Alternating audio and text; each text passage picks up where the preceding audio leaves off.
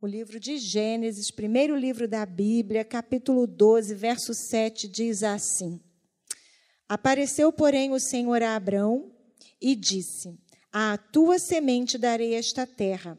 Abrão, pois, edificou ali um altar ao Senhor, que lhe aparecera. Então passou dali para o monte ao, oriente de Betel e armou a sua tenda, ficando-lhe Betel ao ocidente e Ai ao oriente. Também ali edificou um altar ao Senhor e invocou o nome do Senhor. Depois continuou Abrão o seu caminho, seguindo ainda para o sul. Senhor, nós louvamos o teu nome pela tua palavra lida. Nós te louvamos por este culto. E eu te peço, Senhor, a tua misericórdia para que possamos refletir na tua palavra e que o Espírito Santo possa produzir fruto em nossos corações. Em nome de Jesus. Amém. Meus irmãos, o Antigo Testamento, nós verificamos, né, quem já fez a leitura, como era a prática dos homens né, de Deus erguer altares ao Senhor. E o altar ele servia assim como lugar de sacrifício e de oferta, e também era como se fosse um memorial, um marco, né? Todas as vezes que Deus fazia algo ou falava com alguns dos seus seguidores, dos seus amigos, né, dos seus servos. E o altar servia então para lembrar do compromisso do Senhor com essas pessoas e do compromisso dessas pessoas para com o Senhor. Nós vemos Noé, quando passa o dilúvio, que eles descem da arca, a primeira coisa que Noé faz, ele ergue um altar. E não vai ser diferente com Abraão, não vai ser diferente com Jacó, né, e com tantos outros servos de Deus. E aí eu fico pensando se nós ainda hoje temos tido então assim o hábito de levantar altares memoriais ao Senhor que significa isso? Né? Não vou levantar um altar de pedra. O altar é o nosso coração. E eu lembro, vou começar a falar assim, gente, que coisa horrível. Eu sou de uma época, olha que coisa, né? Mas eu não sei, você que se converteu há mais tempo, como era hábito nosso fazer cultos de ações de graça? Não era assim? Quem participou de cultos de ações de graça? Uma bênção recebida culto em ações de graça. E aonde era o culto? Na casa. A gente convidava os amigos, os irmãos, fazia uns comes e bebes, todo mundo comia, né? Para louvar a Deus por aquela bênção. Lá em casa a gente faz culto em ações de graça em família, sabe? Tem 20 dias que eu não vou na minha mãe. A minha irmã pegou Covid, 15 dias. O meu cunhado pegou de novo, porque ela pegou, foi uma coisa. E eu, né, gente, assim, no quinto dia eu falei, irmã, vai para o médico. Vai para o médico, vai ver o que está acontecendo. Minha saturação está ótima, mas vai. Quando chegou lá, a saturação ótima, 98, pulmão 25%. Falei, Ruth, em nome de Jesus, tu não morre não, porque tu é minha melhor amiga. Aí ela riu. E a gente precisa fazer churrasco, porque a gente se reúne. A família, qualquer coisinha é motivo, irmãos. Motivo para estar tá junto, para falar das coisas de Deus, para louvar a Deus. Irmãos, Ebenezer até aqui nos ajudou o Senhor. Então eu quero fazer com que você pense nisso. Você costuma erguer altar de adoração a Deus? O que, que é isso? É esse altar que é o nosso coração, um coração que louva a Deus pelas suas promessas, um coração que louva a Deus pelos seus benefícios e um coração que louva a Deus mesmo quando não entende aquilo que Deus está fazendo. A gente costuma achar que a adoração é restrita aos cantores da igreja. Ah, sou uma adoradora. O grupo de louvor é adorador.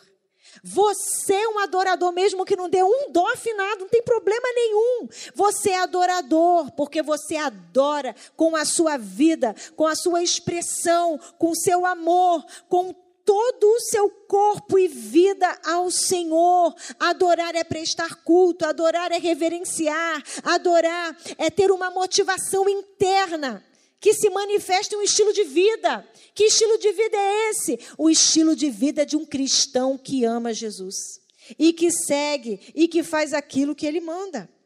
Lá no verso 8, a gente vê então, o, que, o, o, texto é aquele onde Deus se apresenta a Abraão e faz um convite a ele: sai da tua terra, sai da tua parentela e vai para uma terra que eu te mostrarei. E aí vem seguindo o texto, e quando chega lá no 8, diz, ele então vai passando por todas aquelas terras que o Senhor haveria de entregar aos filhos dele, a sua posteridade lá, 400, nossa, 400 anos, bota tempo aí. Bota tempo aí. Ele vai passando por todos aqueles lugares, até que ele, então, edifica um altar ao Senhor, depois que ele recebe uma promessa de Deus. Abraão segue então para outro lugar e ele ergue um novo altar ao Senhor. Quando Deus fala a Abraão e faz a promessa, ele ergue um altar. Depois que ele caminha, caminha, caminha e chega num outro lugar, ele ergue novo altar ao Senhor.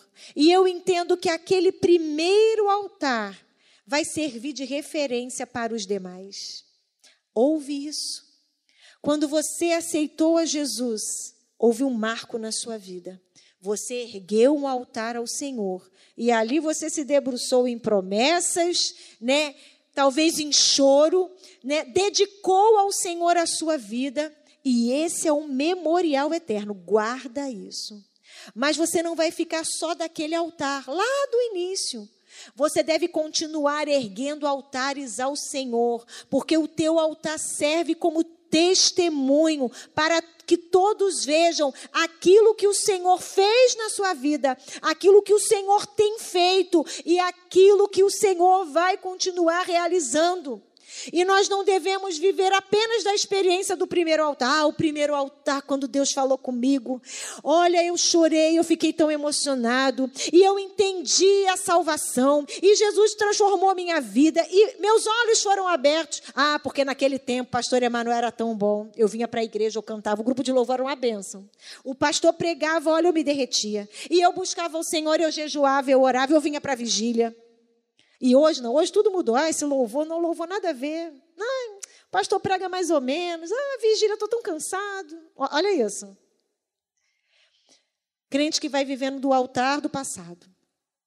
Nós precisamos renovar o nosso altar hoje. Nós precisamos ter experiências com Deus hoje. E nós não devemos viver agarrados ao passado como se aquele tempo, aquele saudosismo, sabe, aquilo foi tão bom. E hoje? O que você tem experimentado do Senhor hoje? Uma oração simples. Às vezes me acontece também, eu falo, ai Senhor, não estou me aguentando. E o Senhor Sabe, coisas mínimas, irmãos, que a gente não dá mais assistência, a gente não liga, porque a gente acha que é banal, mas o Senhor se preocupa com cada detalhe da sua vida. E quando você perceber que o Senhor está agindo nas grandes ou nas pequenas coisas, erga um altar de adoração ao Senhor. Lá no Novo Testamento, o apóstolo Paulo ele fala dessas marcas do evangelho na vida dele. Sabe, aquela marca né, de Abraão e dos patriarcas, do que Deus fez, e aquele altar servia como testemunho para ele e para os outros. O apóstolo Paulo viveu no seu corpo. E ele diz assim, lá em Gálatas 6, 17: Desde agora ninguém me inquiete, porque trago no meu corpo as marcas do Senhor Jesus. Aquele homem era feliz porque ele sofria no corpo, as perseguições por amor a Jesus. Nós hoje não precisamos, né? A gente não apanha nem praça pública porque proclama o nome de Jesus. Mas nós somos desafiados todos os dias com a nossa vida. Irmãos, crente que segue a Jesus, ele incomoda. Incomoda o vizinho. Tu fala, mas por que esse vizinho está me perturbando tanto? Ele incomoda, porque a luz que está em você aponta a escuridão dele. E muitos dos nossos irmãos que foram perseguidos no primeiro século eram perseguidos porque viviam uma vida piedosa. E alguém olhava e falava assim: aquele cara lá, tá vendo aquele vizinho? Vizinho besta, não vai adorar o imperador com a gente. Vamos denunciá-lo. Ah, ele vai lá no mercado e não compra aquilo que a gente compra, porque ele diz que as carnes são sacrificadas a ídolos. Perseguição neles. Eles também dizem que quando se reúne tem um negócio de uma beijação sem fim, tal do ósculo santo. E eles comem e bebem de um corpo de Jesus, quer dizer, um monte de canibal, perseguição neles.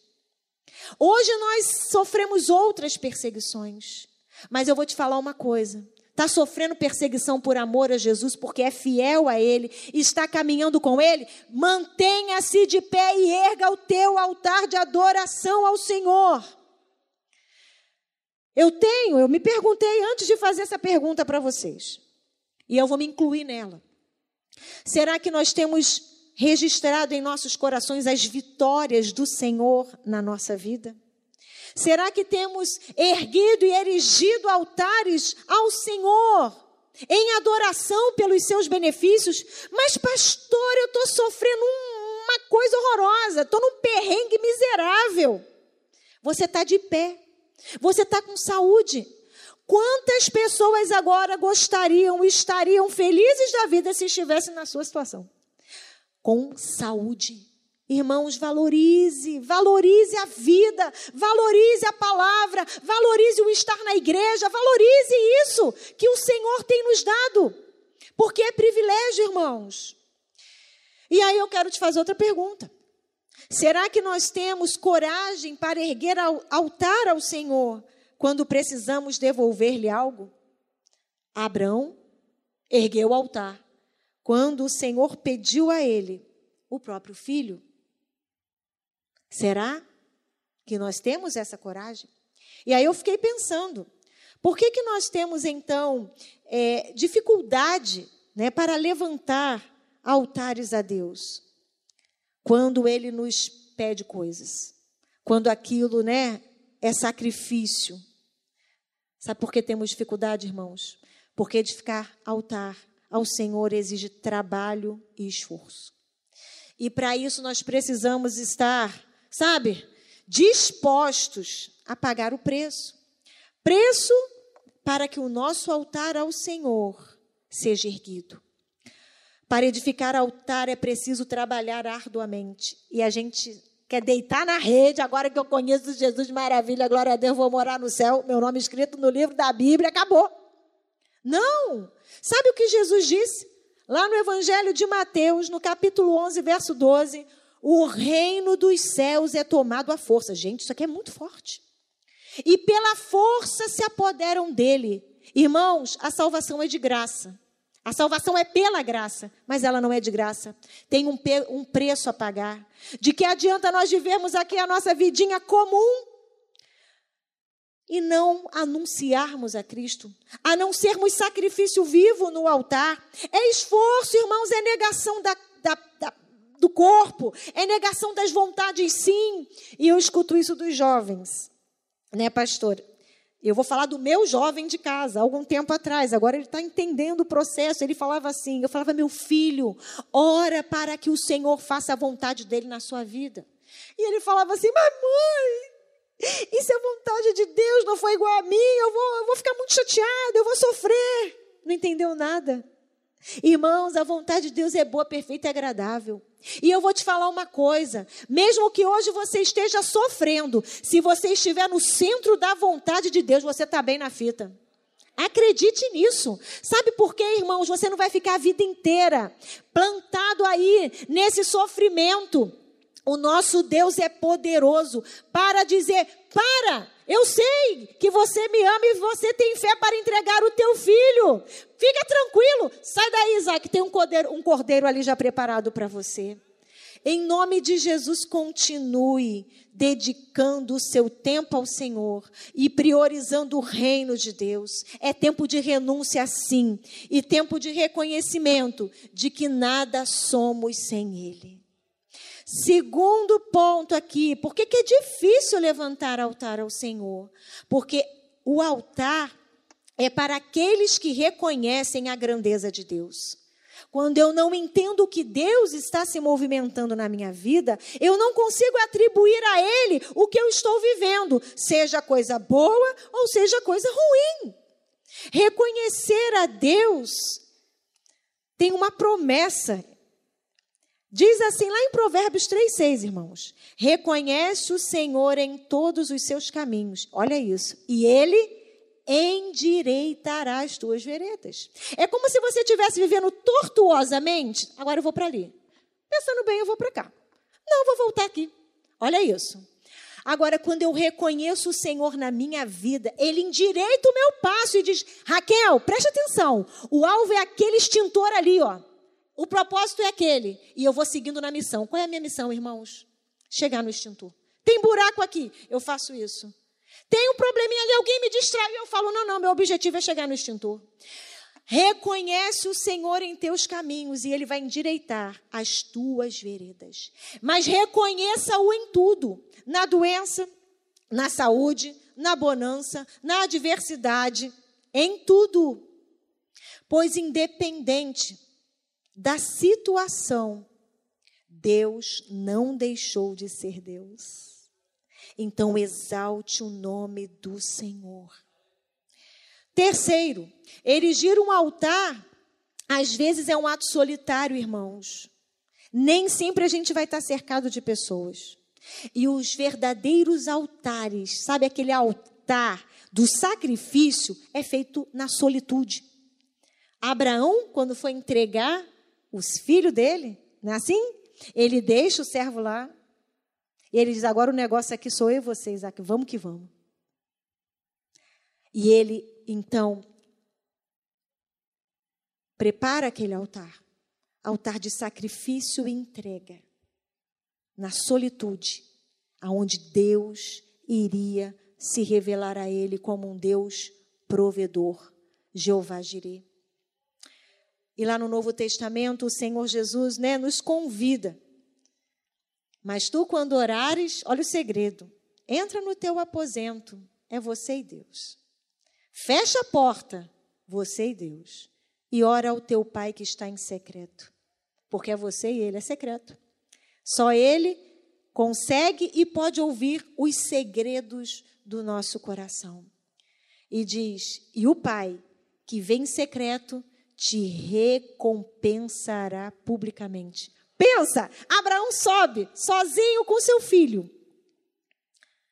Mas ele desce com o filho para testemunhar publicamente a provisão do Senhor na vida dele. É no secreto, irmão. Sabe? Claro que a gente vai, o nosso rosto demonstra quando a gente está triste. E a gente capta, né? Hum, aquele irmão não está feliz. O que, que houve? E aí, o que está acontecendo? Ele está no secreto dele. E quando a gente consegue entender que Deus está trabalhando na nossa vida para algo maior, a gente se mantém no silêncio em propósito, para depois testemunhar, dar culto em ações de graça daquilo que o Senhor promoveu nas nossas vidas, na nossa família, no nosso trabalho, para glorificar o nome do Senhor Jesus. E por fim, o altar é lugar de sacrifício. A vida cristã, meus irmãos, não pressupõe me dar Sabe? Aquele monte de passarinho com boca aberta, assim, esperando a comida chegar regurgitada do beco, sabe? Da mamãe pássaro para ele. Me dá, me dá, me dá, me dá. Chega uma hora que chega, não tem mais me dá. Está na hora de sair do ninho, vai voar, vai buscar o seu alimento. A gente vive um evangelho que a gente vai à igreja, Senhor, me dá, me dá, me dá, me dá. Ih, mas tem um mês que eu estou pedindo isso e nada. Pronto, já vou passear por outros lugares. A gente não prega isso aqui, mas é importante que a gente fale. O nosso Deus não é um Deus venal. Sabe, irmãos, se o Senhor der, Ele é Deus, se não der, Ele também é Deus. Em família, nós vivemos uma experiência, já tem muitos anos. Meu irmão morreu com 23 anos, eu tinha 24, nossa diferença era de um ano. E antes que aquilo acontecesse, Deus começou a. Sabe quando Deus começa a movimentar e a preparar o coração? E aí Deus estava dando sonho, eu sonhava, e minha mãe sonhava, e Deus falou com ela. Deus falou com ela que iria fazer algo na família e que aquilo seria por amor. Irmãos, o que, que tu pensa? vitória, né, irmãos? Pelo amor de Deus, olha, olha que palavra é essa. E sabe qual foi a vitória do Senhor na nossa vida, na nossa família? O Senhor ter recolhido ele salvo para a eternidade. Irmãos, o nosso Deus, ele é maior do que aquilo que a gente pensa que é bom para nós. E foi muito doloroso, foi muito triste, foi, foi dramático. Mas o Senhor nos ensinou sobre algo que é maior do que isso aqui onde a gente está fincado. Existe uma eternidade e nós vamos nos encontrar no céu. De que adianta o homem ganhar o mundo e perder a sua alma? Não tem valor. O valor da nossa existência está em servir ao Senhor. E se a gente não serve para servir ao Senhor, a gente não serve para nada. Que isso, pastora? É isso mesmo. É isso. Se aproprie disso. O Senhor pode te dar todas as coisas, mas Ele também pode não dar. E Ele vai continuar sendo Deus. E você vai continuar se colocando na presença dEle e o adorando. Porque Ele é Senhor. E Ele não nos deve nada. Que geração é essa que acha que Deus deve alguma coisa para gente? Deus não nos deve nada. É mais ou menos assim. A gente vai tocando a vida, fazendo tudo do nosso jeito. Hum, pintou lá alguma coisa, ah, um sentimento tão bonzinho, ah, fulano é tão bacaninha, tão legalzinho. E Deus começa a dar os sinais. Mas ele é tão fofo, tão lindo. Não, ele vai melhorar. Quando casar, vai ficar bonzinho. Tu vai ver, vou adestrar ele, vai ficar bonzinho. Aí casa. Destrambelha tudo. Mas por que Deus? Aí a gente começa, por que Deus? E por que Deus? É um exemplo básico, irmãos. Mas quantas das nossas atitudes são tomadas sem a direção de Deus? E depois a gente cobra Deus como se Deus tivesse que dar conta da minha escolha. Deus é tão bom que a gente ora, a gente clama e o Senhor transforma. Mas tem um preço, tem um preço. Jesus pagou o preço. Ele se sacrificou por nós.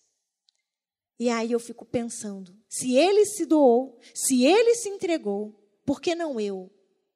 Qual é o seu Isaac? Qual é o meu Isaac? Vamos entregar ao Senhor, porque o altar é lugar de sacrifício. O quanto você está disposto a dar ao teu Senhor, ao invés de falar, Senhor, me dá. Entregue a Ele. O Senhor é generoso. Eu costumo dizer isso porque provo disso. E Ele costuma fazer por nós muito além daquilo que nós pensamos ou imaginamos. Jesus diz assim para os seus discípulos, está lá em Marcos 8, 34, 35. Então ele chamou a multidão juntamente com os discípulos e disse: Ele falou não só para os discípulos, é para todo mundo, tá? Se alguém quiser vir após mim, negue-se a si mesmo. Tome a sua cruz e siga-me, pois quem quiser salvar a sua vida, a perderá, mas quem perder a vida por minha causa, pelo evangelho, a salvará. Tem recompensa, tem salvação. Então vale a pena servir ao Senhor. E diz o versículo 9, então, que Abraão continuou o seu caminho seguindo para o sul. Com certeza ele ergueria outros altares mas ele não deixou de louvar a Deus, entregar oferta em gratidão e louvor a Deus por tudo aquilo que o Senhor ia realizando na sua vida e na sua caminhada.